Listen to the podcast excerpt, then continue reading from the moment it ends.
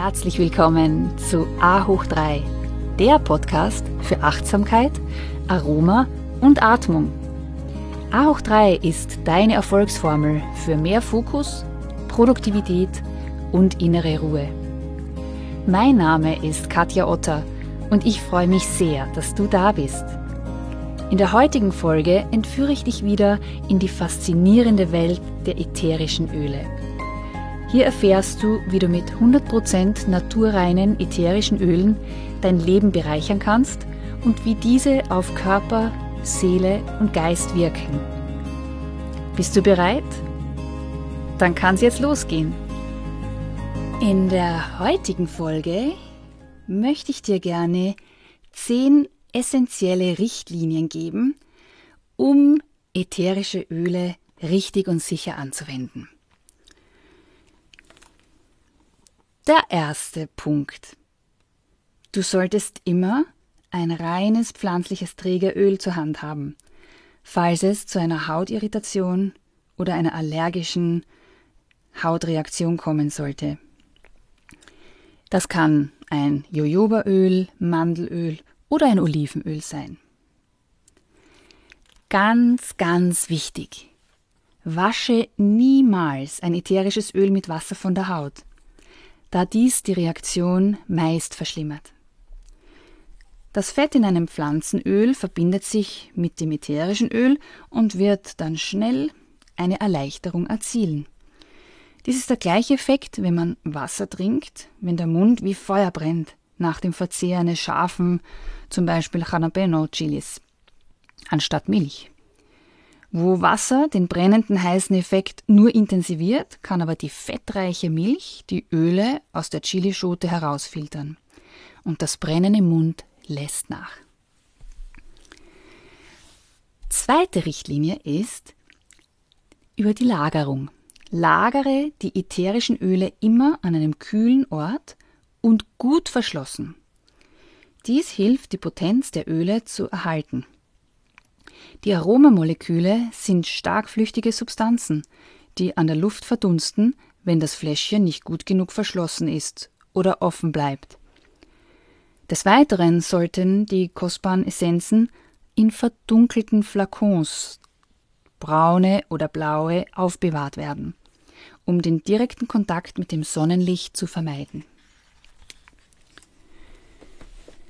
Die dritte Richtlinie Behandle die wertvollen Essenzen wie Medizin.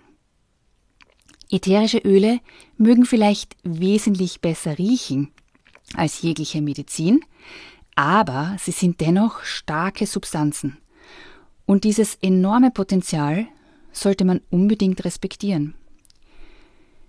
Lerne einige Grundlagen über ätherische Öle, bevor du sie anwendest, und im Zweifelsfall gilt immer die goldene Regel weniger ist mehr.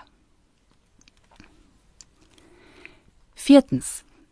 Ätherische Öle, die Menthol enthalten, wie zum Beispiel Pfefferminz, sollten niemals am Nacken eines Kindes, das jünger als drei Jahre alt ist, angewendet werden. Fünfte Richtlinie. Befasse dich näher mit der Wirkungsweise von ätherischen Ölen und werde dir möglicher Kontraindikationen bei der Anwendung der Öle bewusst. Einige Öle sind nämlich phototoxisch. Was heißt das genau? Sie verursachen einen Hautausschlag oder eine dunkle Hautpigmentation, wenn sie mit dem Sonnenlicht in Verbindung kommen.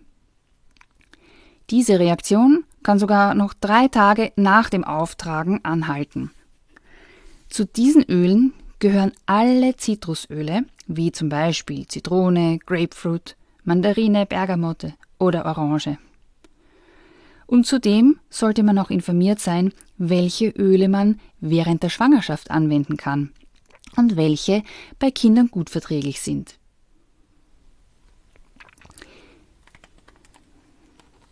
Die sechste Richtlinie ist, vermeide unbedingt jeglichen Augenkontakt mit den ätherischen Ölen. Falls es dennoch passiert, dann träufle ein paar Tropfen Pflanzenöl, zum Beispiel Mandel oder Olivenöl, auf ein Wattepad und halte dieses auf das betroffene Auge. Wie bereits vorher schon erwähnt, würde das Wasser die Reaktion nur verschlimmern. Daher unbedingt Wasser vermeiden. Siebtens. Schwangere Frauen sollten unbedingt vor der Anwendung ätherischer Öle ihren Hautarzt konsultieren. Die unten, ich habe eine Liste, die dann eine Übersicht über Öle gibt, die während einer Schwangerschaft auf jeden Fall vermieden werden sollten. Diese Liste findest du dann ähm, im Anhang. Aber generell ist es nicht ausgeschlossen, dass man ätherische Öle in einer Schwangerschaft verwenden kann. Man muss nur wissen, welche. Und ich plane eine nächste Podcast-Folge genau zu diesem Thema für Schwangerschaft, Geburt und Stillzeit mit ätherischen Ölen. Also stay tuned. Diese Folge kommt bestimmt sehr bald. Achte Richtlinie ist, all jene, die äh, einer gesundheitlichen Risikogruppe angehören, wie zum Beispiel zu hoher Blutdruck, Diabetes oder Krebspatienten, sollten ebenfalls mit einem Arzt ihres Vertrauens die Verwendung von ätherischen Ölen besprechen. Neunte Richtlinie. Manche ätherischen Öle sind leicht entflammbar, daher jeglichen Kontakt der kostbaren Essenzen mit offenen Flammen vermeiden. Und als zehnten Punkt, verwende ausschließlich 100% naturreine Öle, wo alle Inhaltsstoffe auf den Fläschchen gelistet sind. Was genau naturrein heißt, dazu habe ich bereits eine Podcast-Folge aufgenommen. Ähm, es ist, denke ich, Nummer drei, ganz zu Beginn. Ähm, und da findest du nähere Informationen zu den Unterschieden naturrein, naturidentisch und synthetisch. Ich wünsche dir viel Freude bei der Anwendung mit ätherischen Ölen. Bleib dran, stay tuned und hör dir immer wieder gerne meine Tipps und Tricks an. Und ich freue mich natürlich immer über ein Feedback von deiner Seite. Ich danke dir ganz herzlich fürs Zuhören und würde mich sehr freuen, wenn du A hoch 3 auch an deine Familie und Freunde weiterempfehlen kannst. Denn meine Vision ist es, so viele Menschen wie nur möglich zu inspirieren, ätherische Öle in ihr tägliches Leben zu integrieren, um mehr Fülle, Gesundheit und mehr Kontakt mit ihrer inneren Essenz zu erfahren.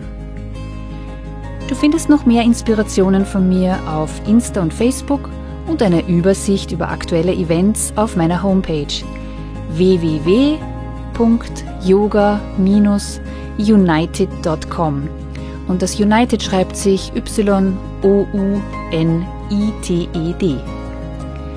In meinem Buch, das Aroma-Yoga-Handbuch, gibt es viel Information zum Thema Yoga und Meditation mit ätherischen Ölen.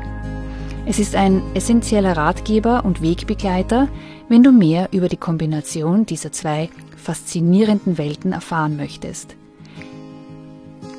So schön, dass du Teil dieser Community bist. Let's stay connected and be mindful, be present, be inspired, be you.